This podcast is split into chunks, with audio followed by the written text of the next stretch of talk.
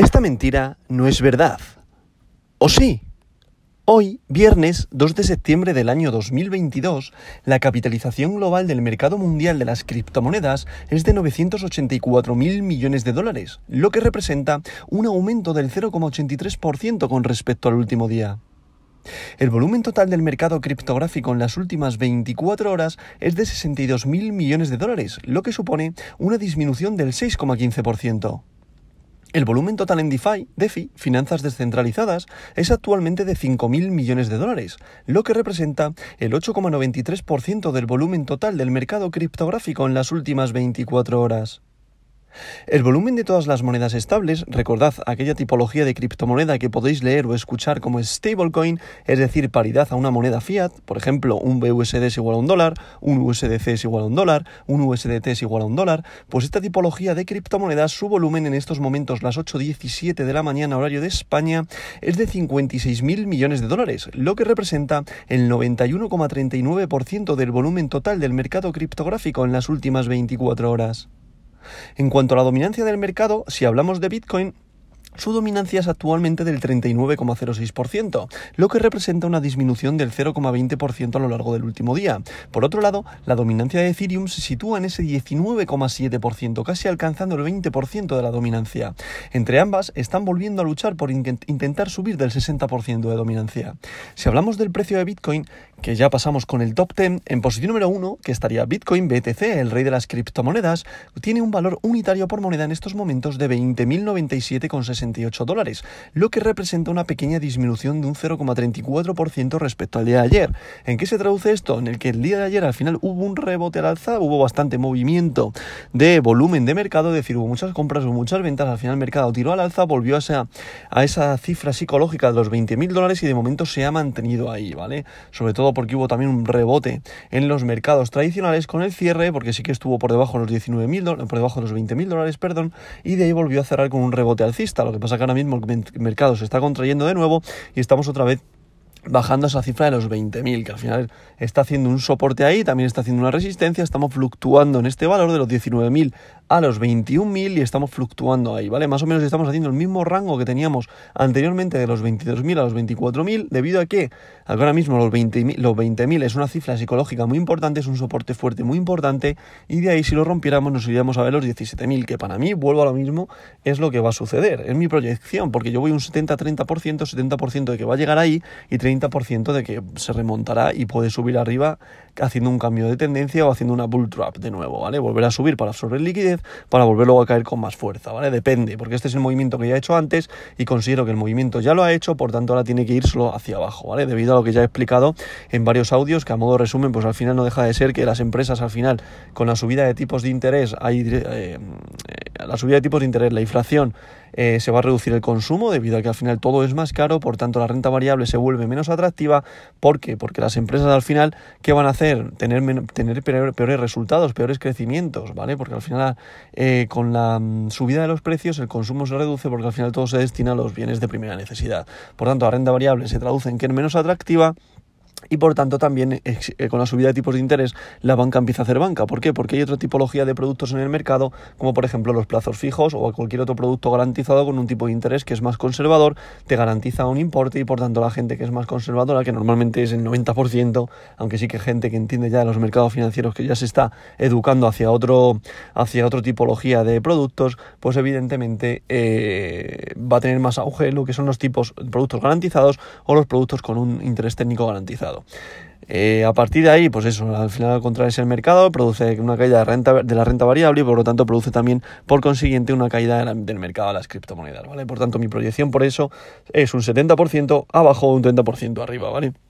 hasta que lleguemos a un suelo real, que para mí, vuelvo a lo mismo, no, no dejan de ser los niveles prepandemia, esos 9.000 dólares por unidad monetaria de Bitcoin, que ya veremos a ver si lo llegamos a, a, tener o no, ¿vale? Pero bueno, aún así, ya sabéis que yo estoy haciendo el portfolio del criptobrero, aquel portfolio en el cual voy invirtiendo 50 euritos al mes y en el mes de julio y agosto de momento no lo he invertido, lo voy publicando en mi Twitter, que es arroba álvaro barra baja revuelta, en el cual ahí podéis ir viendo eh, las inversiones que voy haciendo. De momento llevo julio y agosto, como ya he dicho, sin invertir debido a la incertidumbre que está habiendo y debido a que tenía, ya os digo, esa proyección bajista en el cual sabía que el mercado tenía que volver a contraerse y volver a las cifras que voy comentando, los 17.000 dólares. Por tanto, estoy guardando la liquidez porque considero que el mercado todavía se tiene que contraer más, ¿vale? Que me sale bien, perfecto. Que me sale mal, pues bueno, ya encontraremos otros puntos de entrada en el cuales sean correctos para poder entrar, ¿vale? Al final, lo que hay que tener en cuenta es que hay que estar seguro de cuándo realizar la inversión y hay que estar seguro de tus estrategias, ¿vale? Porque es lo que te va a hacer ser rentable a medio largo plazo. Como sabéis, yo al final mi objetivo es conseguir 0,10 Bitcoin, ¿vale? Para que cuando Bitcoin vuelva a tener un ciclo alcista, que será, eh, yo espero que no en más de dos años, que seguramente lo vuelva a tener, y a partir de ahí, en un plazo de 8 o 10 años, si Bitcoin alcanza la cifra deseada del millón de dólares por unidad monetaria, eh, yo obtener, pues eso, 100.000 dólares en mi moneda fiat, 90.000, 110.000, depende de la paridad con el dólar o depende de, de cómo con el Bitcoin. Que llega a 500.000, perfecto. Que llega a 250.000, perfecto. Que llega a 150.000, perfecto. Y al final lo que hay que buscar son rentabilidades, ¿vale? Y no perder el dinero. Por eso hay que invertir con cabeza. A partir de aquí, dicho esto, posición número 2 para la criptomoneda de plata, que es Ethereum con su criptomoneda Ether con un valor unitario por moneda de 1.585,47 dólares, lo que representa esta criptomoneda un mejor movimiento de un 2,17% arriba. En posición número 3 eh, estaría USDT, recordad es una stablecoin, por tanto paridad al dólar. En posición número 4 se sitúa USDC, recordad que es otra stablecoin, por tanto paridad al dólar. En posición número 5 se sitúa BNB, la criptomoneda del exchange Binance, que ha vuelto a su soporte. Recordad dónde está el soporte en los 275 dólares. Ahora mismo está en los 277,86 dólares. Muy buen momento de punto de entrada para entrar en BNB. ¿Qué pasa? Yo no lo tengo en el exchange de Bit2Me, por tanto no lo estoy invirtiendo, pero para mí es una moneda que en todo portfolio hay que estar. Vuelvo a lo mismo, esto no es consejo de inversión, haz tu propio análisis, pero mi humilde opinión es que yo sí invertiría en BNB. Ahora mismo BNB sufre una subida de un 0,07% tan solo después de la, subida, eh, la bajada, perdón, del día de, estos días atrás. En posición número 6 se sitúa BUSD, que es Binance USD, que es la otra criptomoneda del exchange Binance, que es una stablecoin, por, por tanto paridad al dólar, y se sitúa en posición número 6. En posición número 7 se sitúa Ripple XRP con un valor unitario por moneda de 0,33 dólares, lo que representa una subida respecto al día de ayer de un 1,97%.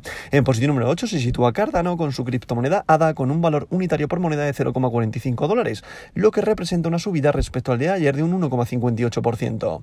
En posición número 9 se sitúa Solana con su criptomoneda Sol con un valor unitario por moneda de 31,50 dólares, lo que representa una subida respecto al día de ayer de un 0,63%.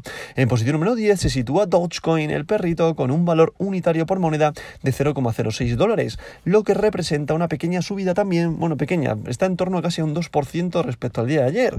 Y como podemos comprobar, mayoritariamente el mercado de las criptos en verde, ¿debido a qué? Pues debido a que al final estamos, subiendo estamos sufriendo ese rebote psicológico alcista, debido a que al final teníamos muchísima fuerza vendedora y ahora estamos en un momento de absorber liquidez bajista para volver a la baja, ¿vale? ¿Qué se traduce todo esto que estoy comentando? Que el mercado el mercado al final fluctúa donde están, donde están las compras y donde están las ventas. Por tanto, en estos momentos ahora mismo estamos absorbiendo liquidez para seguir continuando abajo. Al final esa es mi proyección. Puede también sufrir un movimiento alcista de volver a los 22.000 y de los 22.000 a los 24.000 para seguir acumulando liquidez y de ahí la tendencia de una vez absorbida toda esa liquidez volver el precio hacia la baja, ¿vale?